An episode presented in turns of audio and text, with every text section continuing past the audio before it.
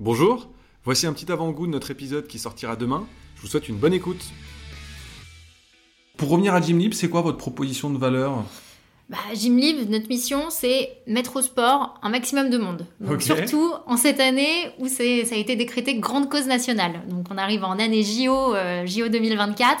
Donc clairement, notre solution, ça permet d'engager les salariés dans un mode de vie sain et actif. Donc concrètement, comme tu le disais, c'est une application qui permet de réserver un jour un cours de yoga, le lendemain euh, un foot en salle, euh, le jour Mmh. d'après un paddle, etc.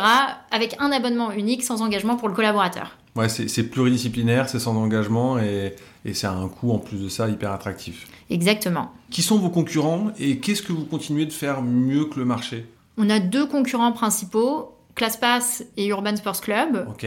Les deux sont pas des acteurs français euh, et ne sont pas exclusivement B2B. Donc nous, notre cœur de cible, c'est clairement le B2B, on ne fait que ça et c'est là où on est bon. Et ensuite, notre force, clairement, c'est le réseau de partenaires. Et aujourd'hui, c'est Hmm. notre produit qui fait la différence. Et avoir un réseau plein d'exclusivité, clairement, euh, ça ça n'a rien à voir. Donc euh, on se positionne vraiment plus premium euh, que ces deux acteurs. Ouais, et on le rappelle, vous avez 4000 partenaires euh, en France et ça c'est Exactement. Et sur toutes les villes de France. ouais, ça c'est top. Euh, Peut-être pour revenir sur euh, vos enjeux de l'année prochaine. Là, on va commencer de 2024. euh, justement, c'est quoi les sujets sur lesquels vous travaillez actuellement? C'est quoi les, les deux trois enjeux que tu as envie de régler ou de craquer euh, l'année prochaine? On est en train de revoir un peu toute l'organisation commerciale et notamment avec le déploiement des régions. Donc le gros enjeu de l'année prochaine, c'est vraiment développer des villes clés. Aujourd'hui, on a déjà des clients euh, dans certaines villes de France, Ouais. mais là, on va développer des city managers qui seront présents sur place pour vraiment développer ces villes-là. Avec une sorte de modèle de franchise Alors non, ils seront salariés, mais, euh, mais pour autant, euh, on cherchait vraiment des, des profils intrapreneurs parce que clairement, c'est des gens qui doivent connaître parfaitement le réseau, se faire des connexions en local euh, et connaître du coup le, le tissu industriel de, de sa ville. Local. Ok, top. Ouais. Si on rentre maintenant dans le vif du sujet justement de- du cœur de ta machine de vente, comment Yes. est-ce que vous êtes organisé? Aujourd'hui, c'est une équipe d'un peu plus de 30 personnes. On a un pôle BDR, on en a 9, un pôle account exécutive divisé avec euh, deux team leads, ça représente 14 14 personnes, D'accord. 9 CSM euh, qui account manager Ok. et deux personnes sur la partie events qui fait également partie de notre offre. Ok, top. Et comment vous adressez le marché Alors, tu commences à dire qu'il commence à y avoir une organisation euh, euh, géographique? Ouais. Et exactement. Donc les BDR sont euh, multi-zones. Euh. Donc clairement, c'est de la chasse. Beaucoup d'outbound, même que de l'outbound sur la partie euh, BDR, Ouais. ou euh, chasse sur des leads préqualifiés, mais vraiment pas chauds. Les accounts exécutives, eux, reçoivent des leads qualifiés, des demandes de rendez-vous, ce genre de choses, font un peu de chasse et surtout bah, traitent les rendez-vous des BDR. Ils font des démos jusqu'au closing. Et la partie CSM gère l'upsell, la rétention, le cross-sell, qui fait quand même une grosse partie de notre MRR également. Ok, top. Est-ce que tu saurais définir l'identité de votre culture sales?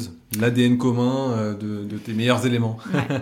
bah, on a la chance de bosser sur une boîte qui est dans le sport. Donc Ouais. euh, l'envie de réussir, la persévérance de chacun des sales, Hmm. l'envie d'atteindre ses objectifs et de se dépasser, elle est là. Et en fait, on a des gens assez passionnés dans la boîte, euh, au même titre que leur vie perso. Donc, euh, du coup, ils sont à fond pour réussir dans une compétition saine, un peu comme dans le sport en réalité. Ils ont envie de se tirer vers le haut. Et donc, ils sont à fond dans la performance et comment faire mieux en général. Et donc, euh, vraiment, on baigne là-dedans. Et donc, c'est cool d'avoir ces valeurs du sport au travail. Si on, on- on se penche sur votre cycle de vente, comment ça se passe généralement C'est quoi les différentes étapes du cycle de vente Vous adressez qui également? Alors sur les phases du cycle de vente, on est sur de la qualification via un BDR comme on se le disait. Donc on utilise la méthode BANT pour qualifier euh, euh, le, le- le prospect. Alors tu peux nous, l'opportunité. dire comment ça, comment ça se passe justement cette méthode de vente Alors donc le- la méthode BANT, ça permet donc de définir le budget, l'autorité, le besoin et le timing euh, du projet. Et donc de cette façon-là, dès lors qu'un lead est qualifié, on crée une opportunité qui est donnée à l'account exécutive, qui lui du coup peut faire une démo au client avec un maximum d'informations et euh, pour être le plus précis possible pour répondre aux besoins du client. Donc du coup, l'account exécutif, souvent une semaine après, va faire une démo. Euh, Il y a tout le suivi de vente. Notre cycle de vente, il dure à peu près trois mois. Ça s'est un peu allongé ces derniers temps, en cette fin d'année, donc c'est plutôt quatre maintenant. Mais Mhm. donc c'est, on est dans ces eaux-là. il close, euh, on espère, il close ce deal. et, euh, et, après, ça arrive à l'équipe CSM qui, elle, vraiment a des enjeux d'activation et d'upsell assez forts euh, pour faire en sorte que le client soit content, utilise Gymlib un maximum, en profite et il déploie un maximum dans la boîte. Ok, top. Donc si bien suivi, il y a une première